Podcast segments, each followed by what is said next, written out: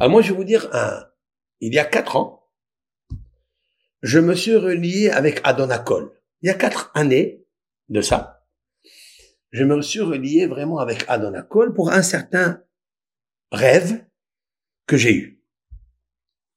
Ce rêve s'est passé vendredi soir. Écoutez, écoutez, extraordinaire comment les choses, elles se, elles se manifestent au moment où vraiment tu te prépares à enseigner, comme ce soir, la joie.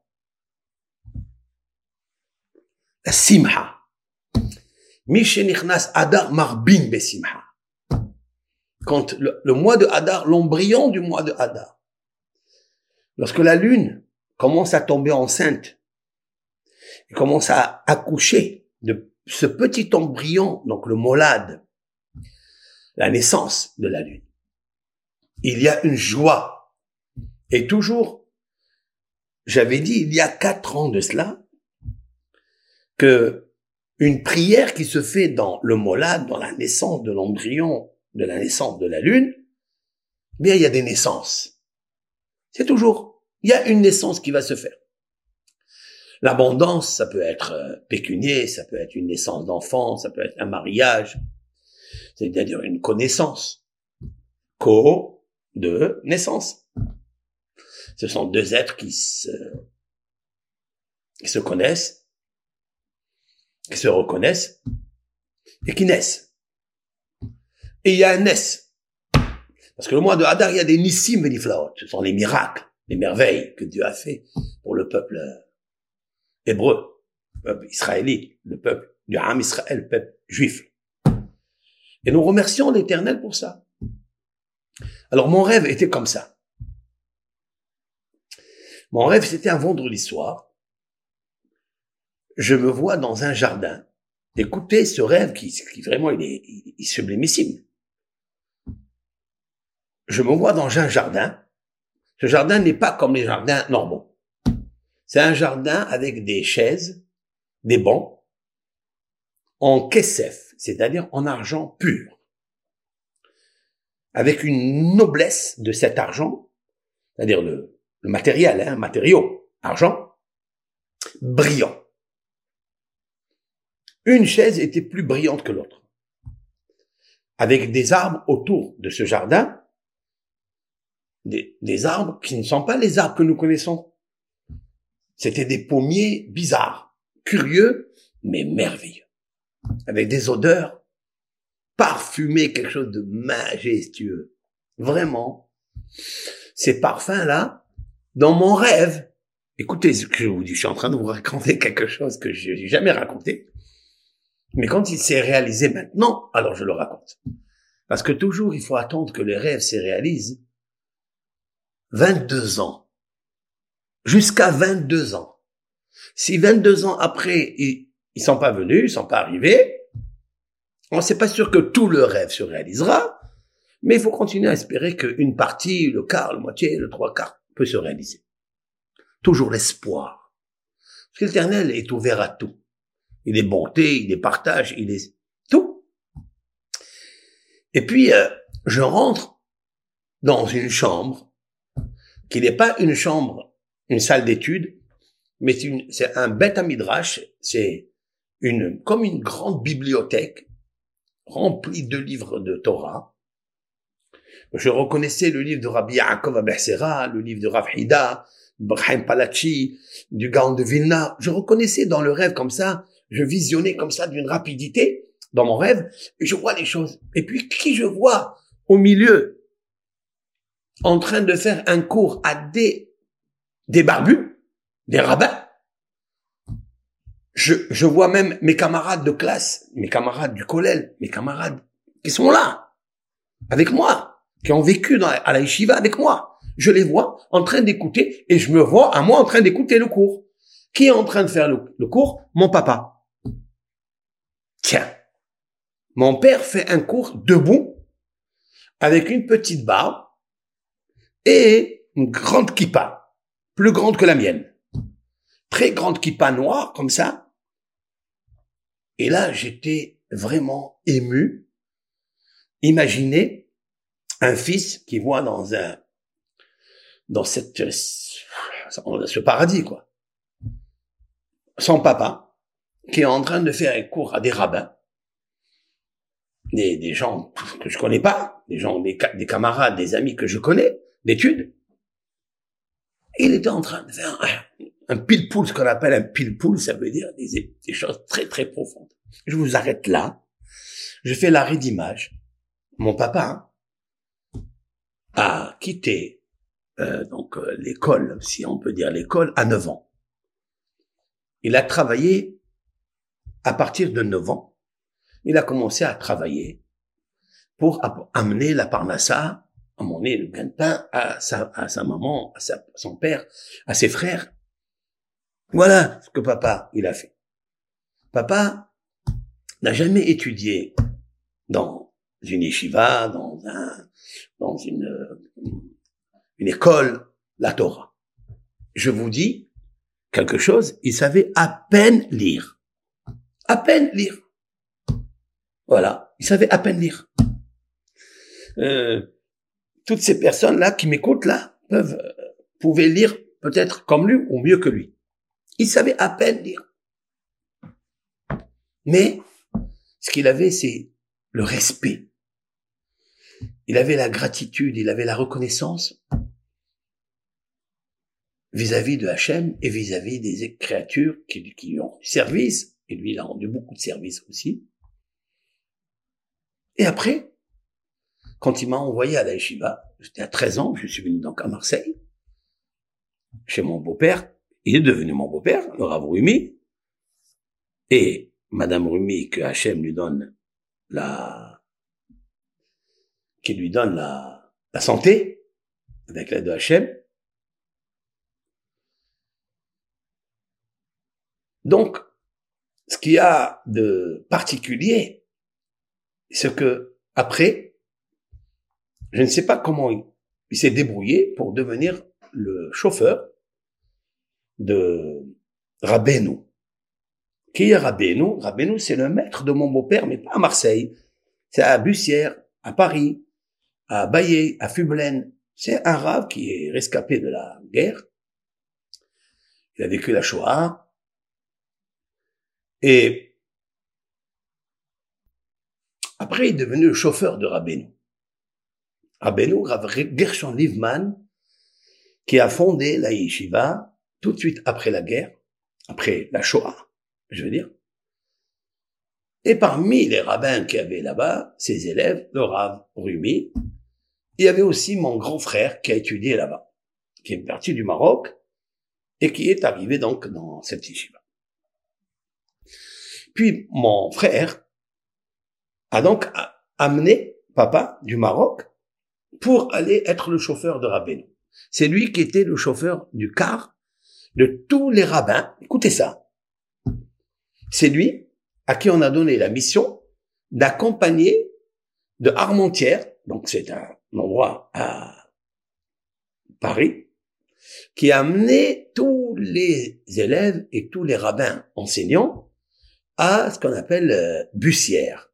Il y a, je ne sais pas combien, 50 kilomètres de leur maison jusqu'à la yeshiva, et c'est papa qui les accompagnait. Ils avaient un respect pour lui énorme. Pourquoi? Parce qu'il était à l'heure.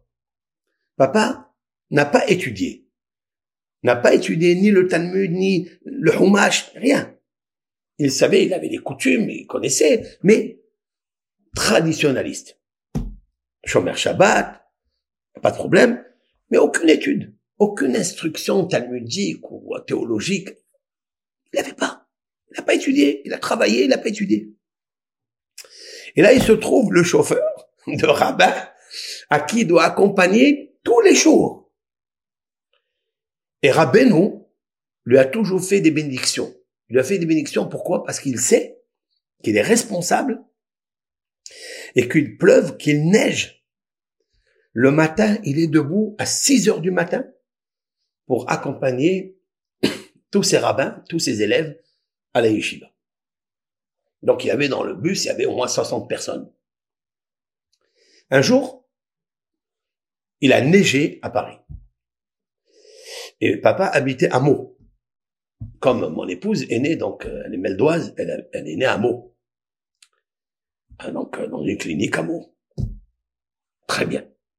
Et moi, j'ai demandé, qu'est-ce qu'il avait, pourquoi le Rav Rabbeinu, qui m'a marié d'ailleurs, en 78, le 18 juin 78, je me suis joint à mon conjoint. Sans silicone, hein.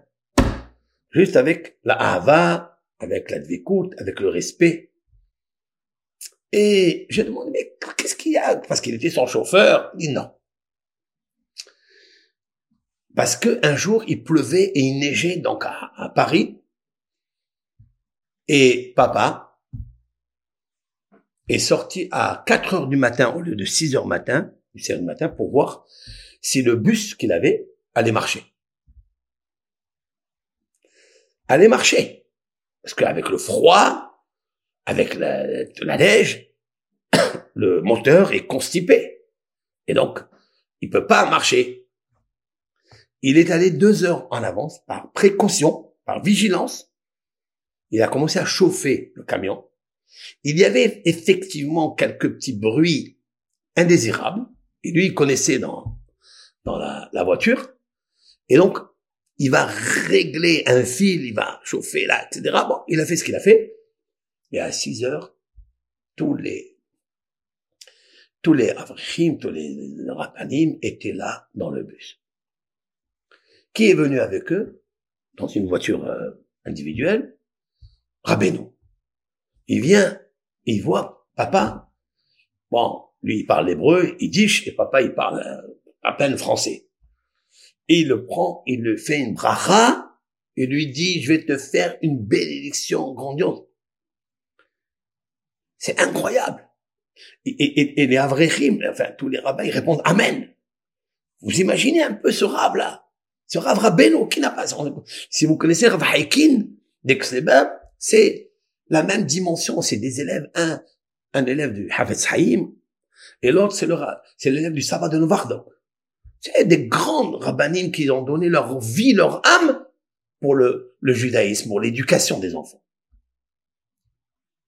Tous les les, les, écoles. 4000 élèves à Nice, à Marseille, à Paris. Euh, beaucoup d'élèves de partout. C'est qui qui a fondé tout ça? Rabbeinu. Ce Rav, il vient, il embrasse papa, il lui embrasse sa tête, il le bénit. Que regarde ce que tu fais là. Grâce à toi, il va pas y avoir bitul Torah, c'est-à-dire annulation de l'étude de la Torah, parce que si le, bus ne fonctionne pas, tous les enseignants et tous les élèves n'auront pas d'enseignants, donc il n'y a pas d'études. Chacun va étudier chez lui, mais pas une étude à l'Yeshiva, qui est très précieuse d'ailleurs. Or, euh, donc il a reçu cette bracha là. Et compte, après, euh, moi, je suis à la ici, au, à la de Marseille, donc, donc quand on m'a proposé donc la fille du Rav, donc j'ai accepté lorsque Rabbeinu a demandé à Papi, à Ravrumi, il a demandé, c'est qui ton hatan, c'est qui ton gendre? Il lui a dit, c'est le fils de ton chauffeur. C'est celui que tu as béni. Est-ce qu'il était content? Il a dit, c'est moi qui dois le marier. Et donc, il est venu à Marseille en 78, c'est celui qui nous a mariés. Ça, je suis en train de vous expliquer le début euh, du début, quoi. Maintenant, revenons euh, au paradis, quoi. Donc je vois papa qui lui n'a pas étudié. je me suis posé la question dans le rêve, mais comment il peut faire un cours aussi grand comme ça? C'est-à-dire, il est en train de parler de Gbara. Il est en train de parler d'études à des rabbins, alors qu'il n'a jamais étudié. Et il y a un des élèves, enfin un ami à moi, qui était dans la, dans dans la salle d'études, il lui demande, euh, papa il s'appelait Mordechai, parce que c'est le mois de Hadar, Mordechai et maman Esther, Estréa, Esther. Mordechai et Esther. Alors, il, dit, parce qu'il le connaissait depuis le Maroc, Rabat, il dit Marcos, il s'appelait comme ça en espagnol, Marcos.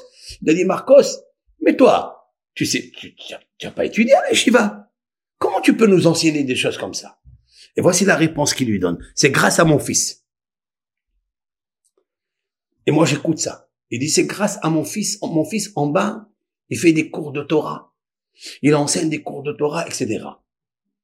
Mais c'est pas ça en fait. C'est vrai que c'est une bonne réponse. C'est une vraie réponse. Mais non, mais non, mais non, mais non. Mais la réponse pour moi elle est encore plus profonde. Mais pourquoi ton fils a étudié la Torah? Alors ton fils, il voulait faire du football. Il voulait être footballeur. Moi, à 11 ans, j'ai déjà commencé à courir sur le ballon, attraper des dribbles, des gauches, des droites, des têtes de comme ça. Je, rentrais des buts merveilleux dans la lucarne. Maintenant, j'ai changé de but. Donc, quand je suis venu à l'Eshiva, on m'a fait changer de ma batte. Ma batte, ça veut dire but. De regard, de vision. Bon, c'est grâce au Rav. Non, non, non, non, non, non, non. C'est pas parce que moi j'ai étudié la Torah. C'est qui m'a amené à étudier la Torah. Qui a amené ce mérite que je puisse étudier la Torah. Alors bien sûr, c'est papa. Pourquoi? Parce que ce jour-là de la neige, mis à part que tous les jours, c'est lui qui accompagne les rabbins à étudier la Torah, mais ce jour de la neige, tout le monde aurait pu ne pas étudier la Torah.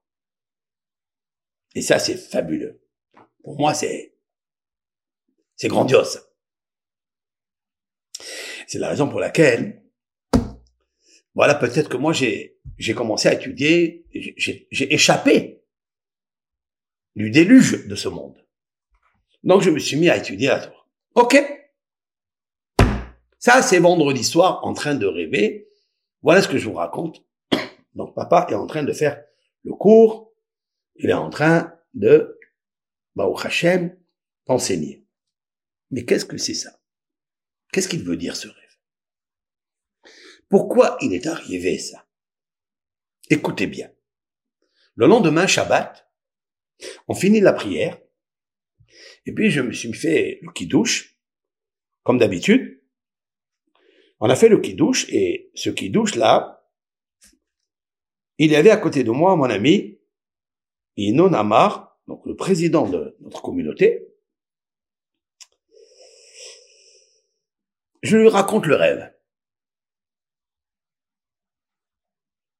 Je lui raconte le rêve et il me dit comme ça, il me dit il était debout, quand il enseignait il était debout. Je lui dis oui. Il m'a dit il était debout. Il m'a dit il était debout, c'est un très beau rêve qui va se réaliser. Et moi, bon, je savais ça. Mais de l'entendre doublement, c'est bien. Ça m'a fait tilt, ça m'a fait plaisir. Et alors, comment il va se réaliser? Écoutez ça. Écoutez, c'est merveilleux. Et puis, dimanche,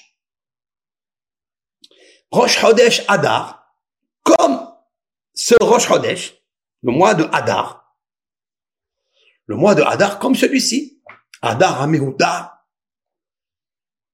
donc, le rêve s'est passé le vendredi juste avant Rosh Chodesh, le mois, le début du mois. Il y a un rabbin, très connu en Israël, à Ashdod, s'appelle Rabbi Avraham Deri. Rabbi Avraham Deri est le fils de, du grand rabbin et Dayan de Be'er Sheva, Rabbi Ouda Deri. Voilà. Cette famille Derry, Harry Derry, dans le ministre de l'Intérieur, etc. Vous connaissez Harry Derry.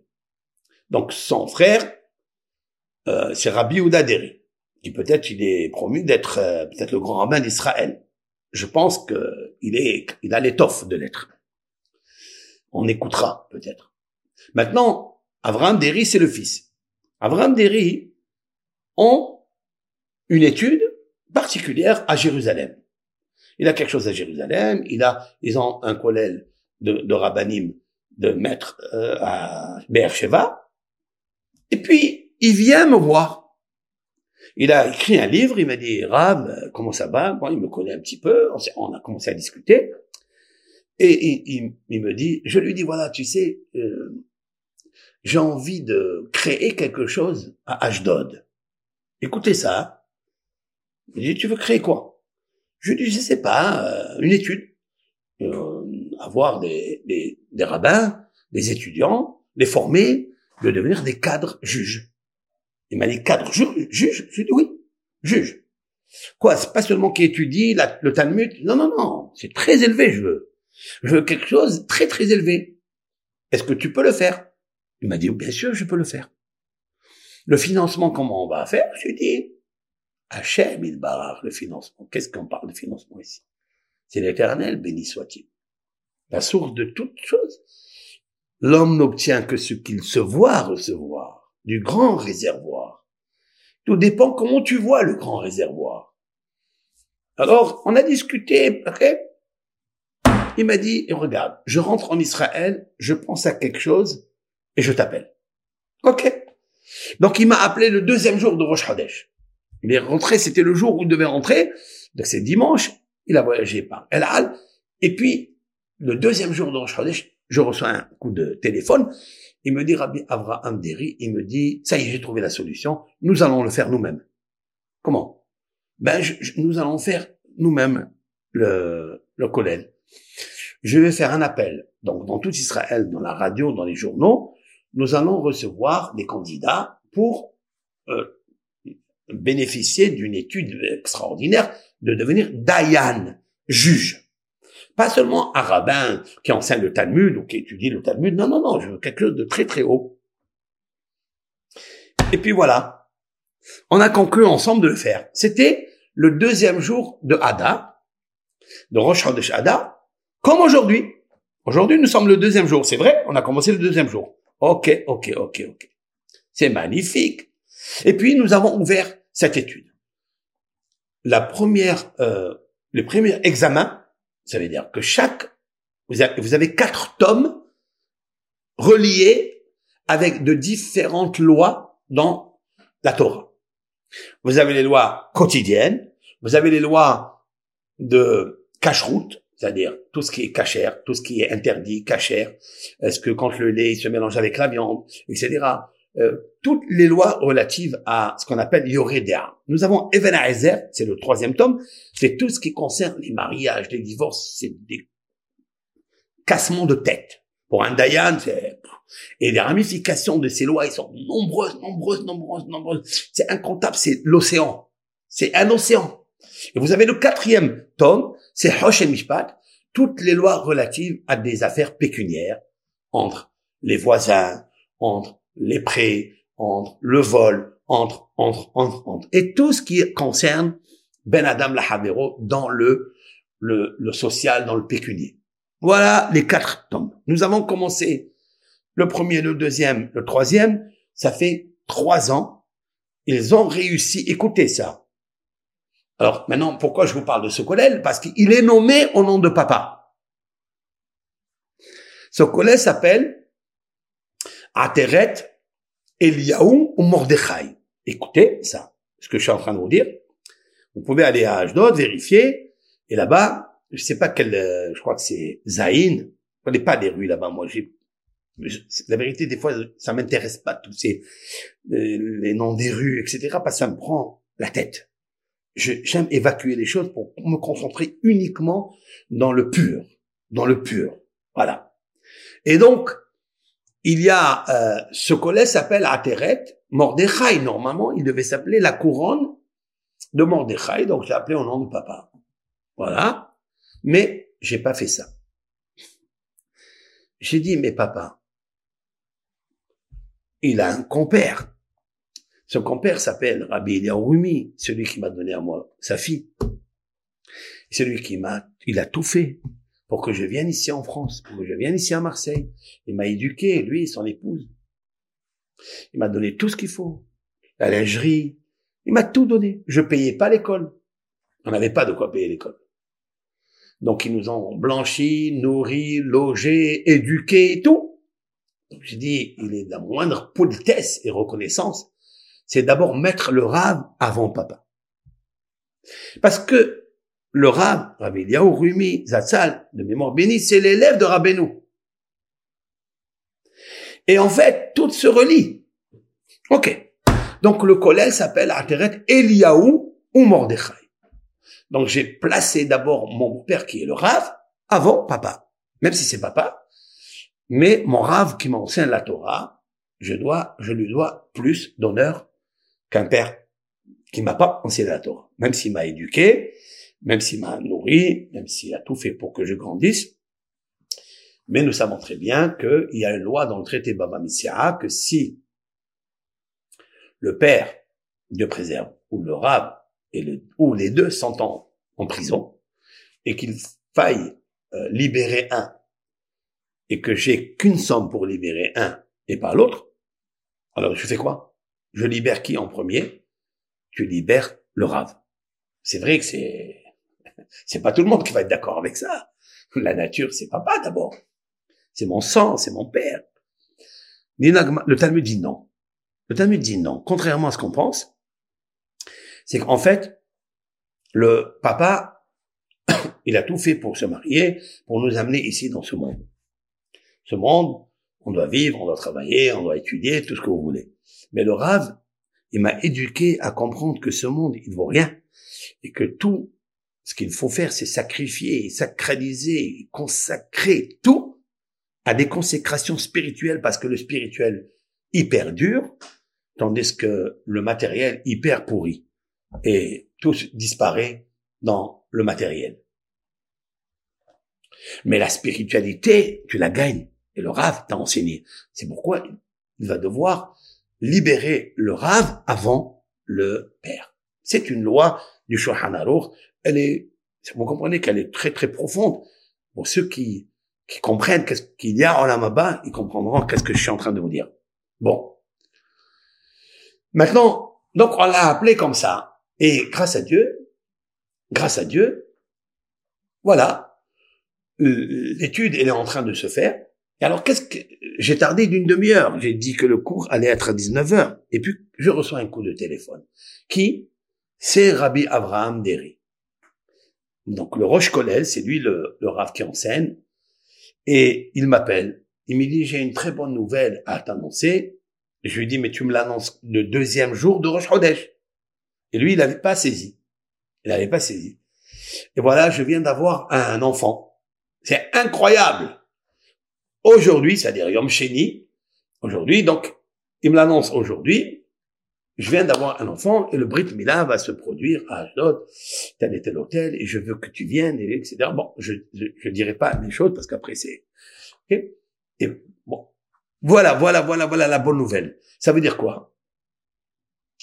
Avoir une naissance comme ça le jour, il y a quatre ans rétroactive, qu'il a décidé, qu'il a réfléchi, et il m'a appelé que le deuxième jour de Rosh Hodesh, quatre ans avant, qu'on va créer ensemble une institution de très haut niveau d'études, et il m'annonce aujourd'hui une naissance. Vous avez vu que les naissances spirituelles d'études créent les naissances physiques d'un enfant né dans une maison de Torah, etc., etc. Et pour moi, c'était une joie énorme elle m'a rajeuni cette joie. Je vous le dis qu'elle m'a donné parce que c'est comme moi. C'est comme un frère à moi. C'est celui qui a eu l'idée, qui a eu la révélation, grâce à Dieu, de créer ce collègue qui porte le nom de papa et de mon, mon beau-père. Et ça, c'est pour moi, c'est par reconnaissance. C'est incroyable. Donc, la connaissance, c'est bien, mais la reconnaissance, c'est elle qui attire la naissance. Et ça, merci Hachem. Pourquoi toute cette préface? Pourquoi toute cette préface avant de faire le cours de la Simha? Pourquoi? Donc, ce cours, bien sûr qu'on peut pas le faire entièrement. Hein Je vais aller jusqu'à peut-être moins quart, 9 heures moins quart, on verra. Je dis pas. Mais c'est, pour moi, je suis d'une, c'est agréable, c'est agréable que le corps, le corps entier est joyeux, vibre. Ça guérit, ça rajeunit.